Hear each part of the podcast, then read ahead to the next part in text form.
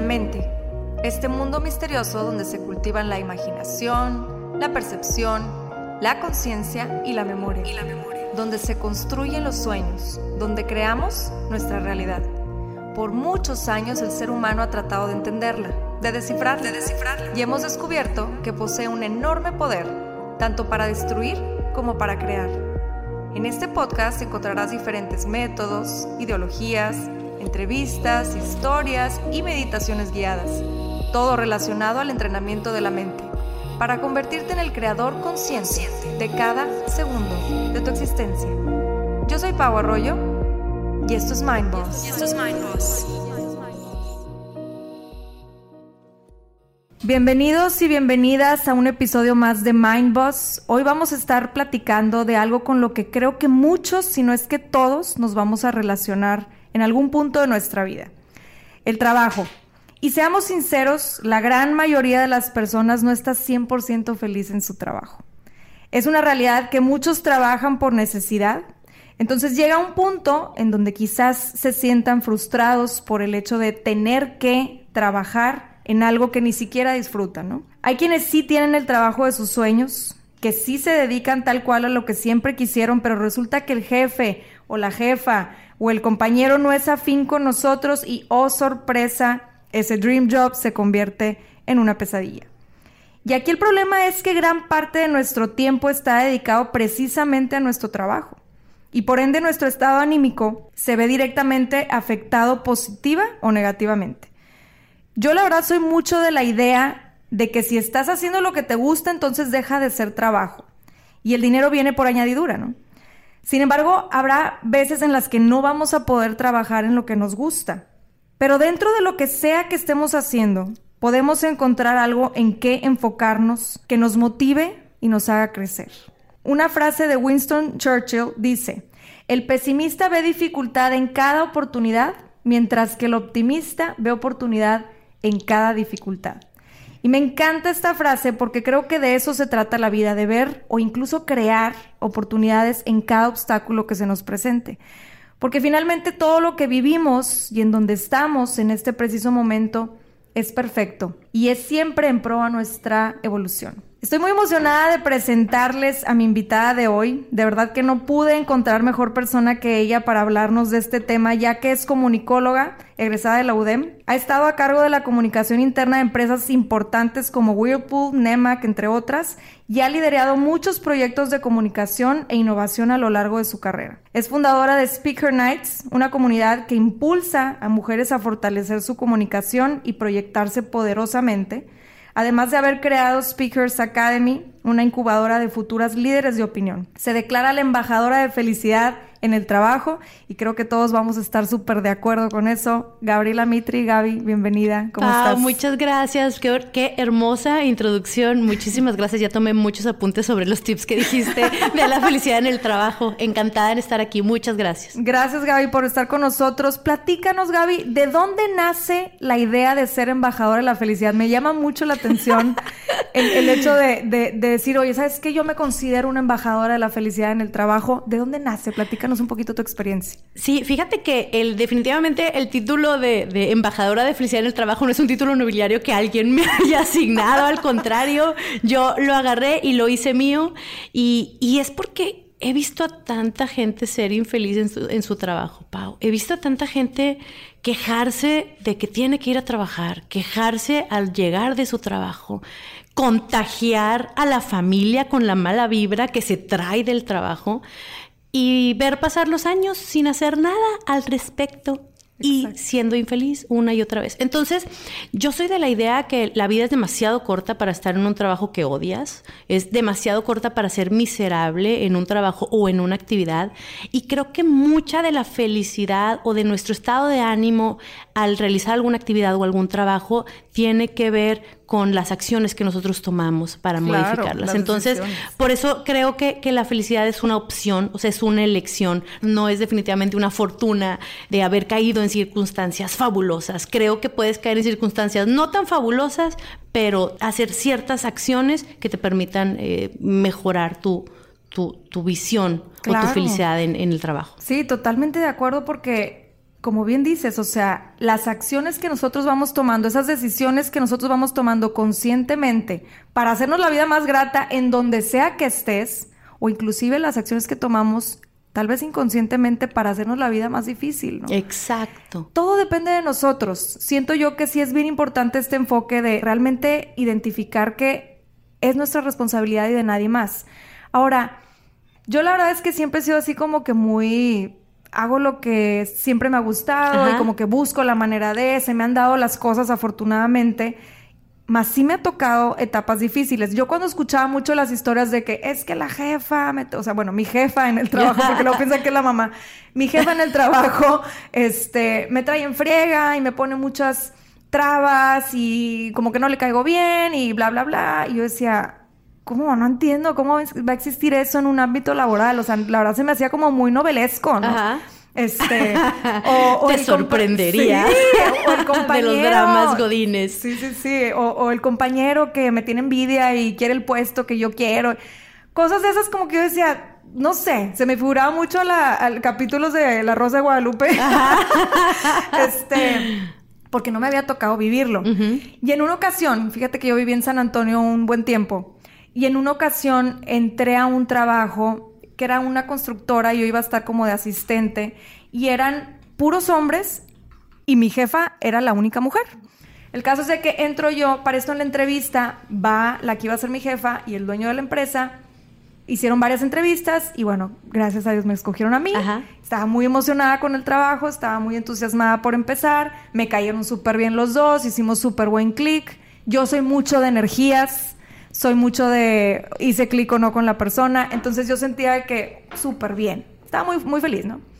El caso es de que empiezo en el trabajo y el primer día, pues la que iba a ser mi jefa traía un genio.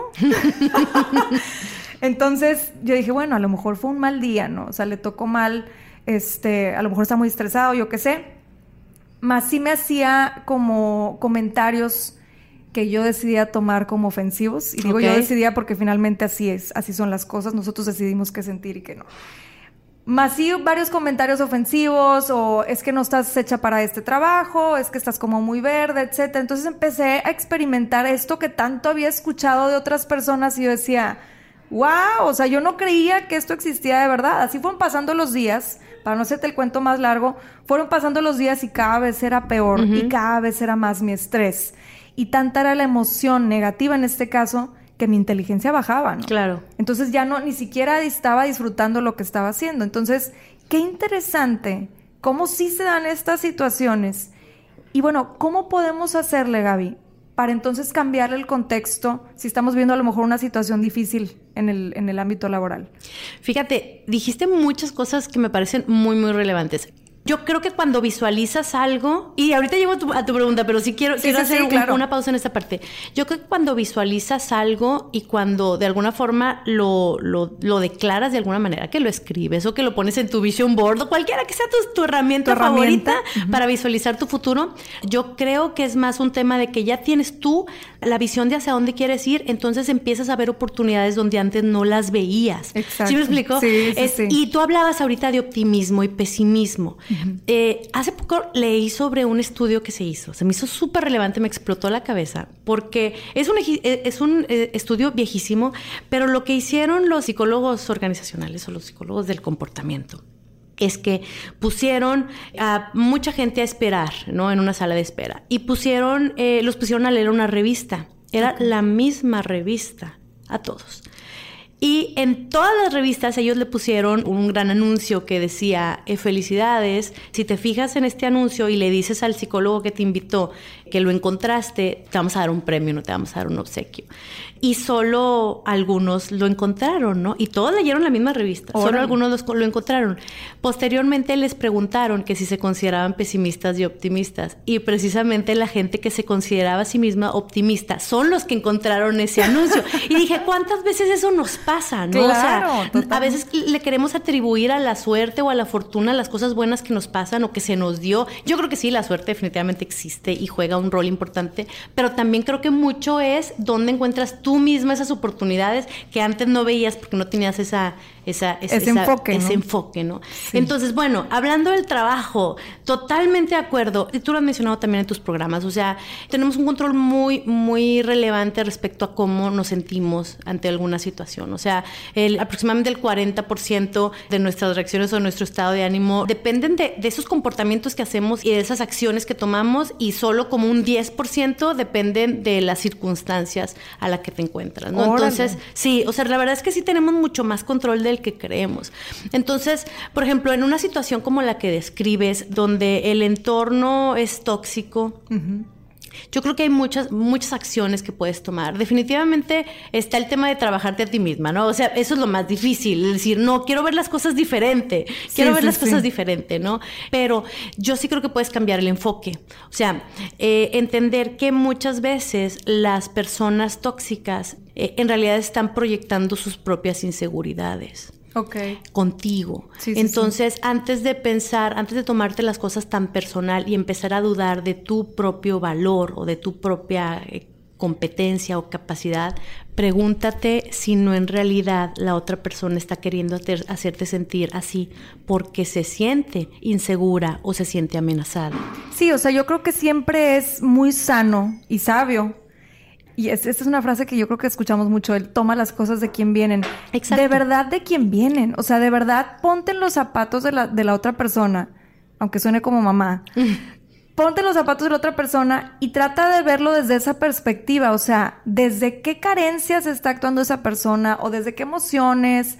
Tratar de, de encontrarle el sentido a cómo estás teniendo este a lo mejor ambiente tóxico en el ámbito laboral porque yo creo que eso es la conciencia, ¿no, Gaby? O sea, el, el ir un poquito más allá de lo que nosotros sentimos, porque normalmente nos, nos encerramos en esta burbujita de como así pienso yo, así tiene que ser.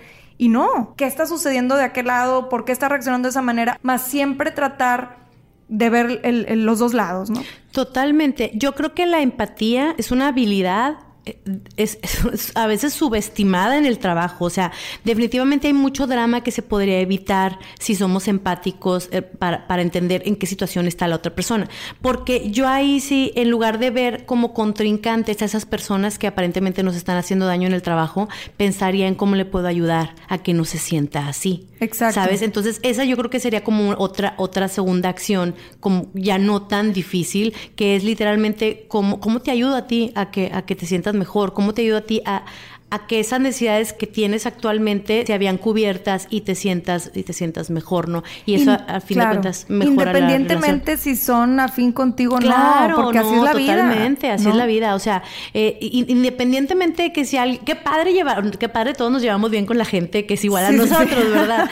Pero la verdad es que es, es muy valioso este, trabajar o colaborar con gente diferente a ti. Y yo creo que al mismo tiempo de que estás ayudando a esa persona a a lo mejor el, el a ver cómo te ayudo, que estás poniéndote al servicio de esa persona por más mal que te caiga o lo que sea, yo creo que también es como ayudarte a ti mismo, porque finalmente es una energía colectiva la que se está moviendo ahí, entonces, ¿cómo, en qué ambiente de, de trabajo quieres estar? Entonces, si tú puedes ser parte de ese cambio del ambiente que estás viviendo laboralmente, pues qué padre, ¿no? O sea, y es como ya tomar un poquito el dominio de la situación, ¿no crees? Totalmente. Y fíjate que, que eh, otra, otra cosa que a veces se nos olvida hacer es no perpetuar el drama. ¿Sabes que en algún lugar escuché que alrededor de dos horas de nuestra jornada laboral la perdemos en drama?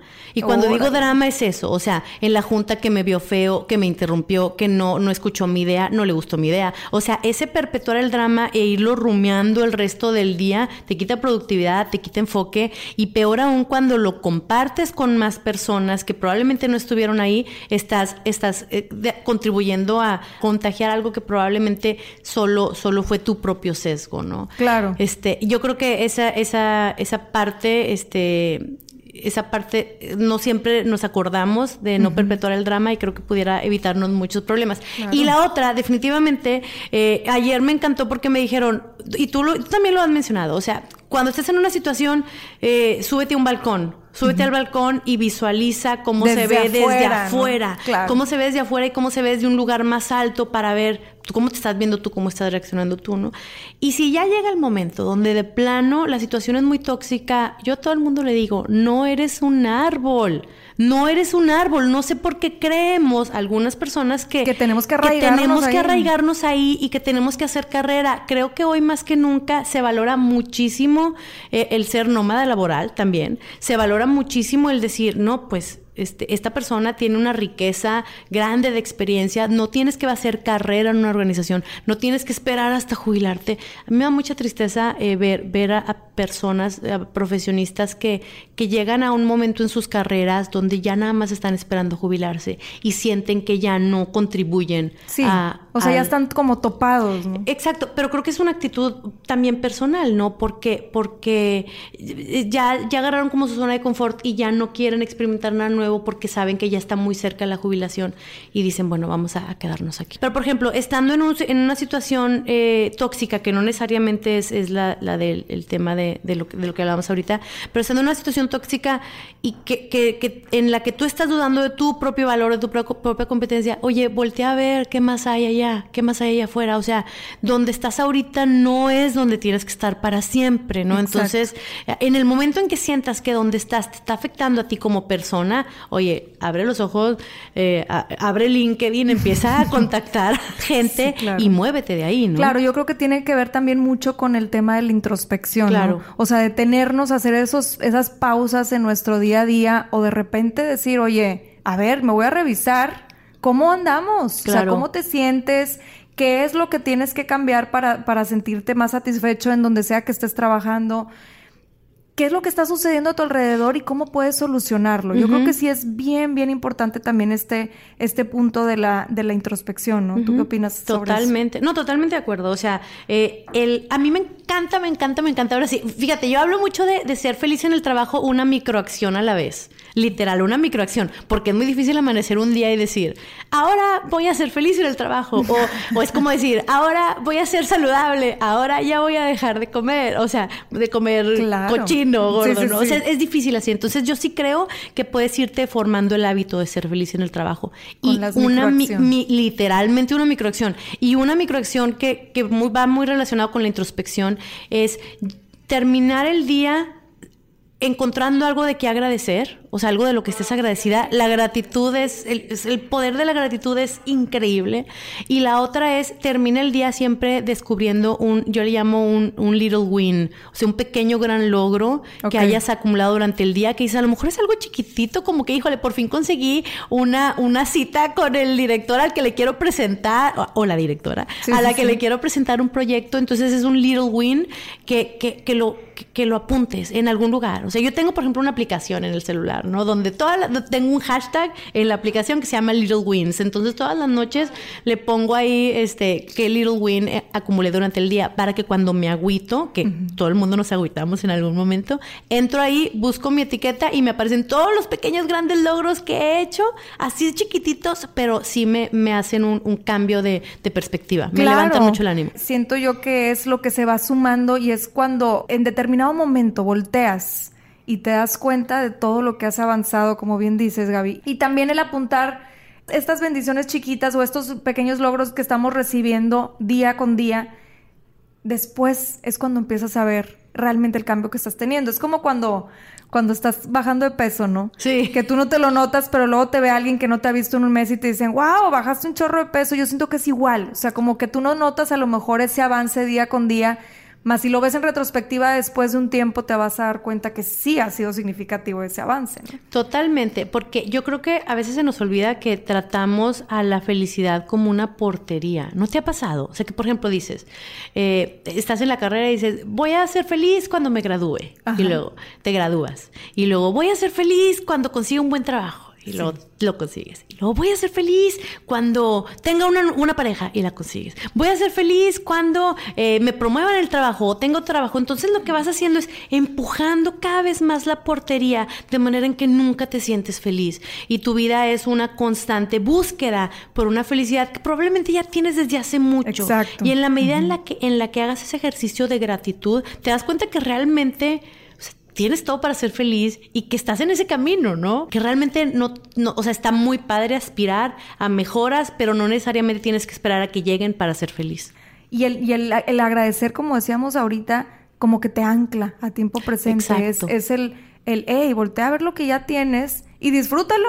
Ahí juega un gran papel la mente en cuanto a, como decíamos al principio también, qué decisiones estás tomando, en dónde estás llevando tu enfoque, ¿no? Exacto. Y por ejemplo, el pensar que, que no porque no tengo algo no puedo ser feliz, o no porque ahorita estoy pasando por una situación desafortunada, que todos pasamos por una situación desafortunada, no puedo ser feliz. E, eso es bien, es bien importante que lo reconozcamos porque recordemos que todo es temporal. O sea, aún las situaciones desafortunadas como aún las situaciones súper afortunadas, todas son temporales. No podemos saber si mañana las vamos a tener. Entonces, aún te encuentres en un punto bajo de tu vida, no tienes por qué dejar de ser feliz. ¿Sí me explico? o sea, porque Es, es, también la, la confianza de decir, voy a salir de esta. O sea, esto es temporal y no tiene por qué este, menguar mi, mi felicidad o mi concepto de, de, calidad de vida o de vida, ¿no? Claro, totalmente de acuerdo contigo. Tres elementos que creo yo que te hacen feliz en el trabajo es el tema del propósito. O sea, básicamente son tres para mí. Son propósito, las relaciones y el optimismo. Cuando digo propósito me refiero a qué tanto tu trabajo actualmente contribuye a algo más grande que tú. ¿Sí me explico? O sea, porque trabajar, de, de, entrada, el trabajo dignifica muchísimo. O sea, el trabajo es una manera de ser feliz. Ahorita mencionabas, mencionabas y todos sabemos que, que muchos trabajamos por necesidad, ¿verdad? Ya quisiéramos todos vivir de nuestras rentas, pero no se puede. Pero aún yo creo que llegando el momento en que puedas vivir de tus rentas, muy probablemente de todas formas vas a querer trabajar, a lo mejor de gratis. Pero porque esa es una manera de, de darte propósito y de darte impacto y darte satisfacción. Y es mucho más más probable cuando puedes descubrir a quién estás impactando con tu trabajo. Creo yo que esa sí es una acción, no, necesariamente, no necesariamente micro, pero sí es, sí es una acción que puedes hacer para incrementar tu propósito y tu felicidad en el trabajo, que es, a ver, mi trabajo, ¿a dónde llega? ¿Qué pasa si no lo hago? ¿A quién, ¿A quién beneficia? ¿A quién impacta? Aquí ayuda mucho literalmente platicar con tus clientes. O sea, platicar con tus clientes internos o con tus clientes finales. O sea, donde trabajes, vete a parar un tiempo. Si trabajas en un, en, por ejemplo, en un banco, que yo, mi última experiencia al fue en un banco, vete a parar a una sucursal, siéntate y escucha a tus clientes, pregúntales, que no sepan que trabajas en el banco, pero pregúntales un poquito sobre, sobre el servicio, sobre lo que esperan, lo que buscan. Porque ese ponerle cara a tu rol, aunque tu rol no sea directamente con un cliente, eso es bien importante decir, tú contribuyes a eso, ¿no? Exacto. Entonces, esa parte es muy padre. Fíjate que por un tiempo trabajé en G Healthcare. Lo que hace G Healthcare es fabricar y comercializar dispositivos de salud, ¿no? Entonces, resonancias magnéticas. Eh, y, y me acuerdo de una campaña fabulosa que me tocó ver donde llevaron a un montón de colaboradores de G Healthcare, los subieron, fueron a Estados Unidos, los subieron en un camión y los llevan a conocer a un grupo de supervivientes de cáncer que gracias a que el diagnóstico se detectó temprano, gracias a su trabajo fabricando y la, las máquinas de detección, este, pudieron, pudieron sobrevivir al cáncer. Entonces, esa conversación que hubo entre ellos dos, donde realmente, le, le, o sea, hasta chinita me pongo, ¿no? O sea, sí. do, donde pudieron ver, wow, o sea, la vida del cliente sí Ajá. se prolongó gracias, a, mi trabajo, por literalmente. Más, por más insignificante que creas tú que sea. Que ¿no? creas tú que sea, exactamente. Entonces, el propósito creo, creo yo que es una de las principales búsquedas que debes de tener para, para ser feliz en el trabajo, ¿no? Sí, totalmente, porque muchas veces, o sea, me he topado con mucha gente que me dice, es que de verdad odio mi trabajo, odio, y como decíamos ahorita, bueno, no eres árbol. Segunda, conéctate. Si de plano ya tienes que estar ahí por X o Y situación, conéctate más con, con, el momento que estás viviendo, porque como claro. decíamos al principio, o sea, todo es perfecto. Entonces, si estás ahorita ahí, es por algo y para algo. Claro. Algo tienes que aprender, algo tienes que contribuir. De alguna manera va a trascender ese proceso que estés viviendo, que a lo mejor en ese momento lo ves como algo negativo. De alguna manera te va a hacer crecer, porque así es la vida. Nos va como metiendo en estos carrilitos y muchas veces nosotros estamos como resistiéndonos a meternos ahí y es cuando vienen como las, las emociones fuertes, negativas, supongamos. Entonces, nos va metiendo en esos carrilitos que nos llevan a nuestro propósito de vida. Claro que entran muchos factores como las decisiones que tomamos, qué tanto sí hacemos, qué tanto sí tomamos acción y, no, y qué tanto no nos quedamos en victimilandia, etcétera. Entonces, yo creo que sí es bien importante eso que mencionas de conéctate con eso que puedes ofrecer y qué tanto se conecta con tu misión y tu pasión, ¿no? Totalmente. Y esa es la parte de optimismo. O sea, yo veo el optimismo como qué tanto lo que estoy haciendo está relacionado con mi visión del futuro. Y puede ser que no sea, o sea, puede ser que dices, la verdad es que mi trabajo ahorita no tiene nada que ver con lo que yo quiero llegar a hacer. Está bien, es, es, pues, es posible que sea temporal, pero no quiere decir que lo tengas que sufrir. Yo creo que todos hemos pasado a lo mejor por algún trabajo que odiamos, un trabajo que no queríamos. Yo me acuerdo cuando estaba muy chiquita, este, trabajé en un periódico y, y no sé por qué, aunque me gusta mucho el periodismo, era súper infeliz, o sea, porque trabajaba los fines de semana, trabajaba en las tardes y salía súper noche a las 11, 12, este, no, no, era, no era reportera, o sea, no estaba donde estaba la acción, sino que era editora, entonces realmente mi trabajo era editar el trabajo de los demás. Eh, y para mí era como, ¿por qué estoy, la, la, gente no me quería? O sea, yo sentía que como no, como que no encajé con la gente. O sea, son todos esos factores. que te hacen que no, que no disfrutes tu trabajo. Me acuerdo que mi mamá me decía, estaba bien chiquita y mi mamá me decía, Gaby, ¿qué pasa? Parece que vas al matadero, o sea, porque yo, ah", o sea, ¿sí sabes? Arrastrándote, arrastrando tu presencia. Bueno, te cuento que ese ha sido uno de los mejores trabajos que he tenido, de verdad me cambió la vida, porque yo sin saberlo en ese entonces no tenía ni idea de, de esto de las microacciones, pero empecé a hacer cosas un poquito diferentes. O sea, por ejemplo, en, si tenía que editar el trabajo de otros, me esmeraba además para que los titulares, para que los, sí, los, titulares estuvieran como muy graciosos o muy ingeniosos. Entonces realmente le dedicaba mucho tiempo para que dieran risa, o sea, para que los veas y digas, ay, qué, qué curioso, ¿de qué se trata esta nota? O sea, me esmeraba además. Empecé a relacionarme mejor con mis compañeros, es la parte de relaciones, que te digo que es para mí uno de los tres elementos. Eh, empecé a, conocerlos un poquito más fuera de su trabajo. Donde estaba, era la gente trabajaba, o sea, iba y trabajaba, ¿sabes? Entonces estaban los diseñadores en friega, los editores en friega, los reporteros en friega. Entonces, este, busqué, era difícil a lo mejor conocerlos tanto, entonces busqué conocerlos de otra manera desde el punto de vista personal. Y el tema del propósito también, o sea, el el, poder estar como muy al pendiente de qué está pasando afuera, que pudiera yo ayudar a los reporteros a enfocarse en eso, ¿no? O sea, a darle sugerencias. Entonces busqué tratar de darle un propósito más allá de mi trabajo, que era nada más editar, eh, y creo que todo cambió. O sea, genuinamente fui, fui súper feliz en ese trabajo. Cuando me tuve que cambiar me dolió muchísimo, y entonces creo que se puede.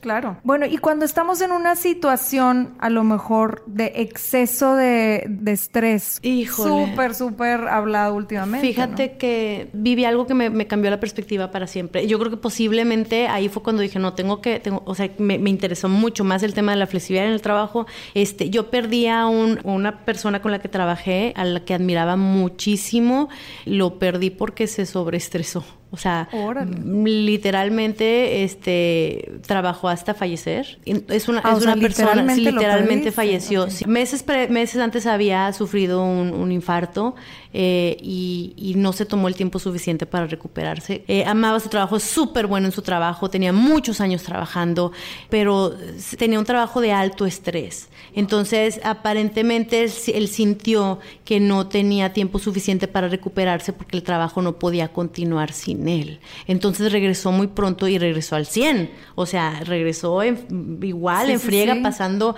pasando altas horas, no cuidándose, ¿no? Y yo creo que él en su mente previamente sentía que no podía darse el lujo de faltar tanto, ¿sí me explico? Aunque no tuviera la presión. Este, y que esa es una como creencia, ¿no? Arraigada también, ¿no? Totalmente. Y ahí te va donde me cambió a mí la perspectiva. Pasaron alrededor de cuatro años desde su fallecimiento y es fecha que no han cubierto su vacante. Órale. ¿Qué quiere decir? Que realmente las razones por las que se estresó tanto, pues probablemente no, no requerían ese grado de estrés. Me explico, si ahorita eh, la empresa ha continuado sin esa posición, ¿sí me explico? Entonces para mí eso me, me, sorprendió muchísimo porque dije, antes de estresarme en el trabajo al grado de, de, poner en riesgo, exacto, mi salud, mi salud mental, mi salud física, mi salud emocional, me tengo que cuestionar si realmente vale la pena. Y de verdad, porque tú lo, seguramente lo has vivido, hay, hay momentos donde nos estresamos por cosas tan como que la presentación o eh, me vio feo o, no me aprobaron esto O, me corrieron. Y realmente eh, yo creo que nada en el trabajo merece que pongas en riesgo tu, tu, salud, ¿no? Totalmente. ¿Qué herramientas, hablando de esto, Gaby, de, del estrés, ¿Qué herramientas podemos usar para resignificar este concepto? Si algunos de los que nos escuchan lo tienen de, de que mi trabajo es estresante y de que mi trabajo me está drenando la energía, ¿qué herramientas recomiendas tú? Bueno, yo aquí te sugeriría que si alguno de las personas que nos escuchan tiene herramientas que me las pasen. Oye, genuinamente yo sigo siendo una persona muy estresada, o sea, muy, muy estresada. Simplemente por, porque cuando, te, cuando te gusta mucho tu trabajo y quieres hacerlo todo a la vez, y claro que, que, en lo que te das cuenta ya estás muy estresada. Pero la verdad es que yo creo que, yo creo que hay cosas que podemos hacer para, para de alguna forma eh, mitigar el impacto que, pueda tener el estrés en, nosotros mismos. Definitivamente eh, el tema del balance es, es, importante. Cuando digo balance, yo, creo que el work-life balance famoso eh, sí es un mito. O sea, es, eh, actualmente en, esta época es muy difícil que te desconectes completamente de tu trabajo, como que te llevas tu trabajo a la casa y, llevas también tu casa al trabajo, porque realmente en, la oficina no es como que nada más te concentres en tu, en tu oficina, en tu trabajo. Entonces creo que el hecho de reconocer que es muy probable que tu trabajo vaya a integrarse a tu vida personal y tu vida personal a tu trabajo. Sí, porque finalmente pues es lo que te rodea, ¿no? Exactamente, ¿no? Este, creo, creo que, creo que es bueno reconocerlo para saber si es algo que te funciona a ti o no. Porque hay personas a las que sí les funciona balancear ambas cosas y, y se sienten eh, frustrados o inquietos cuando no es así. si me explico? Cuando se aíslan de una cosa o se aíslan de otra. Y también hay que reconocer cuando a mí sí me funciona, decir, ¿sabes qué? Yo mientras estoy en la oficina, estoy en la oficina y mientras estoy en la casa, estoy en la casa y no contesto nada. Es difícil ser así, pero creo que es, esa es una decisión que tú mismo tienes que tomar y que eh, una vez que la tomes, tienes que, eh, tienes que hacérsela ver a las personas que trabajan contigo, ¿no? Y ver si esa es una buena manera de trabajar según las necesidades del negocio o las necesidades de las otras personas, pero, pero hablarlo, hablarlo creo que, creo que es necesario, eh, ese, ese definitivamente. La otra es, bueno, ahí tú eres la buena en eso, meditar y respirar, no olvidarse de respirar durante tu jornada laboral. Dedicarse, dedicarse unos minutos, poner alarmas, poner alarmas en el teléfono para, para levantarte, para respirar, para tranquilizarte y, recordar dónde estás, cómo estás, cómo te sientes, ¿no? Claro, Poder etiquetar esa parte. Yo creo que también mucho el, darnos estos espacios de, de meditación o de, de reflexión, supongamos, nos trae mucho orden mental. Y mucho del estrés que traemos es porque no tenemos orden mental. Tenemos una bola de ideas y bola de pendientes que se va haciendo como una bolita de nieve cada vez más grande y es por eso que de repente nos vemos hasta como paralizados. ¿Por dónde empiezo, no? Entonces yo creo que sí, lo que mencionas me parece muy buena idea también el, integrar la meditación. Creo que hay muchas empresas que han integrado ya el concepto de la meditación, ¿no? sí, la verdad sí. Eh, yo he visto muchas empresas ya donde eh, empiezan a, capacitar a sus colaboradores en temas de mindfulness, en temas de, de bienestar, en temas de meditación. El problema es que no se vuelve una práctica constante. Yo conozco a mucha, mucha gente, yo incluso soy una de ellas, mucha, mucha gente que ha tomado algún curso de mindfulness. Y cuando lo tomas te cambia la vida y dices, esta es la panacea y ya hasta voy a adelgazar porque voy a ser más mindful a la hora de comer y bueno, mil cosas, ¿no? Pero luego se te olvida. Entonces es muy fácil, muy, muy fácil que entre tu estilo de vida normal. Entonces, entonces sí creo que, que para que el mindful, el mindfulness, cualquier estilo de meditación que elijas, funcione, o, ah, sí, tiene, tiene que integrarse a tu vida, a tu rutina diaria. Y a veces creo que queremos comernos la manzana de una mordida, cuando o sea, de, un, de, un bocado, cuando a lo mejor podríamos hacerlo de poquito en poquito.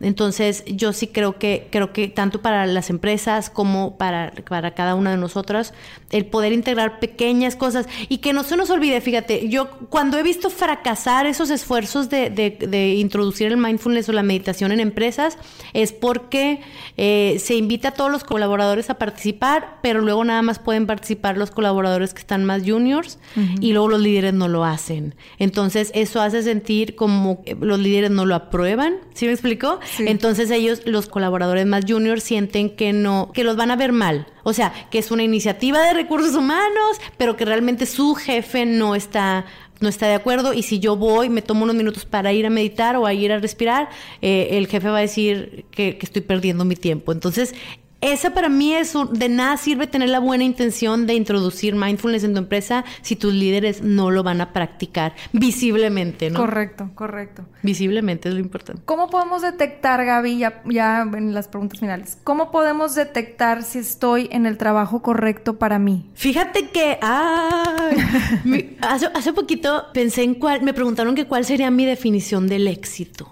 Y descubrí que para mí éxito es irte a dormir muy satisfecha de lo que hiciste hoy y muy emocionada de lo que vas a hacer mañana. Wow. Creo que eso para mí estoy en el trabajo ideal. O sea, estoy en el trabajo correcto, ¿no? Sí, creo, sí, creo sí. que es, es una buena. Claro, un- identificar como los little wins que decíamos, ¿no? Exacto. Y, y emocionarte con lo que vas a hacer mañana, ¿no? Este es el trabajo ideal. ¿Cuándo no estás en el trabajo ideal? Cuando, cuando ves, ves este disminuida tu, tu percepción de ti mismo y tu seguridad de ti mismo. Ahí sí, muévete. Y también mueve tu visión, ¿verdad? Y tu enfoque. Claro, mueve tu enfoque, sí, por supuesto. ¿Algún mensaje que les quieras dar a todos los que nos están escuchando el día de hoy? Sí, eh, el dinero no debe ser nuestro principal driver de decisión a la hora de elegir un trabajo. Fíjate que me encanta saber que una vez que tú alcances, todos los estudios demuestran que una vez que tú alcances cierto nivel de salario, donde veas cubiertas tus necesidades y tu expectativa de, calidad de vida, o sea, de estilo de vida, ya los incrementos posteriores realmente no tienen gran impacto en tu felicidad, o sea, no te vas a sentir más feliz por eso. Entonces, no veas tu trabajo nada más por el dinero, porque hay mucho, mucho más, más atrás. Y también creo, y esto se lo, se lo escuché a Mo Gaudat, que tiene un libro maravilloso que se llama El algoritmo de la felicidad, y dice que mucho de nuestra felicidad depende de la ausencia de infelicidad. Entonces, antes de pensar, ¿qué voy a hacer para ser feliz? Primero identifica qué es lo que te hace infeliz y busca eliminarlo. Es más Wow, fácil. Me sí. encantó, me encantó, Me ese encantó a mí concepto. también. O sea, esa manera de verlo se me hace que es muchísimo más efectiva Claro. que como normalmente lo hacemos, ¿no? Y básicamente, si no eres infeliz, quiere decir que eres feliz. ¿Estás de acuerdo? O sea, Exacto. no sé, no sé si a lo mejor nuestra idea de felicidad es estar saltando en una isla griega con el sol frente a nuestros ojos, vestida de blanco y con una, un martini en la, en, el- en- en la, en la mano. O sea, yo creo que en realidad la felicidad es eso, o sea, es no ser infeliz. Entonces, si llega el día donde te preguntas a ti mismo, ¿realmente eres infeliz? No, no soy infeliz. Entonces, Entonces eres feliz. feliz. O sea, ya deja de buscar, ¿no? Sí. Exacto. Sí, sí, sí. tienes toda la razón. Qué padre lo pusiste, Gaby. Mil, mil gracias por estar con nosotros. Nada más platícanos antes de que te vayas. ¿Qué proyectos tienes en puerta? Eh, si vas a dar algunas conferencias, platícanos un poquito de speaker para que la gente que nos está escuchando sepa de estos eventos que vienen. Claro, muchas gracias, Pau. Sí, encantadísima. Bueno, Speaker Night surge como una manera de crear o fortalecer a las mujeres, hacerse escuchar, a posicionarse como futuras líderes de opinión en sus entornos, porque nos pasa mucho de repente que vemos muchos congresos o muchos eventos donde todos los expositores son hombres, ¿no? O todos los expertos son hombres, lo cual no quiere decir necesariamente que no haya mujeres expertas, sino que muchas veces las mujeres no nos posicionamos tal cual, ¿no? Entonces, yo sí creo que, que el tema de la comunicación puede ayudarte mucho a desarrollar tu, tu carrera profesional y a través de Speaker Nights buscamos que las mujeres desarrollemos esas habilidades, ¿no? Y puede ir Pueden ir hombres, que mujeres, de cualquier edad, bienvenidísimos todos. Lo que sí es que buscamos que quienes están exponiendo, quienes están al frente, sean mujeres. O también embajadores, nosotros llamamos mambasadores, que son esos hombres que son embajadores de la, de, la, padre. sí, de, la equidad y de, y la diversidad. Entonces, Speaker Nights es, es eso. Eh, los, eh, tenemos evento una vez al mes. eh, aquí en Monterrey, en Saltillo, en León y en la Ciudad de México. Órale. Y también tenemos Speakers Academy, que es nuestra incubadora de futuras líderes de opinión, Qué que precisamente eso es lo que buscamos hacer. tus redes, Gaby, ¿dónde te pueden encontrar? Eh, bueno, yo estoy como Gaby Mitri, todas con I latina, Gaby Mitri en Twitter y en Instagram. Eh, Gabriela Mitri en LinkedIn y Speaker Nights es arroba speaker.nights en, en todo, en Facebook, en Instagram o en, o en Twitter. Y speaker es con H, o sea, Sí, speaker. speaker. eh, sí, es un, es un juego de palabras sí, para padre. fortalecer la, la voz de la mujer. Les agradecemos muchísimo que nos hayan acompañado en un episodio más. Los esperamos el siguiente miércoles. De nuevo, gracias Gaby por acompañarnos. Nos vemos pronto. Gracias, Pau.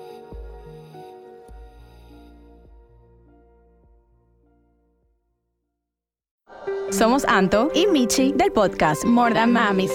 More Than Mamis es un podcast para mamás y mujeres que quieren seguir sus sueños y encontrar el balance perfecto entre el trabajo y la familia. En este espacio todas aprenderemos a ser More Than Mamis. Todas las semanas tenemos episodios con invitadas especiales, con mujeres y mamás que inspiran. More Than Mamis está disponible en cualquier plataforma de podcast.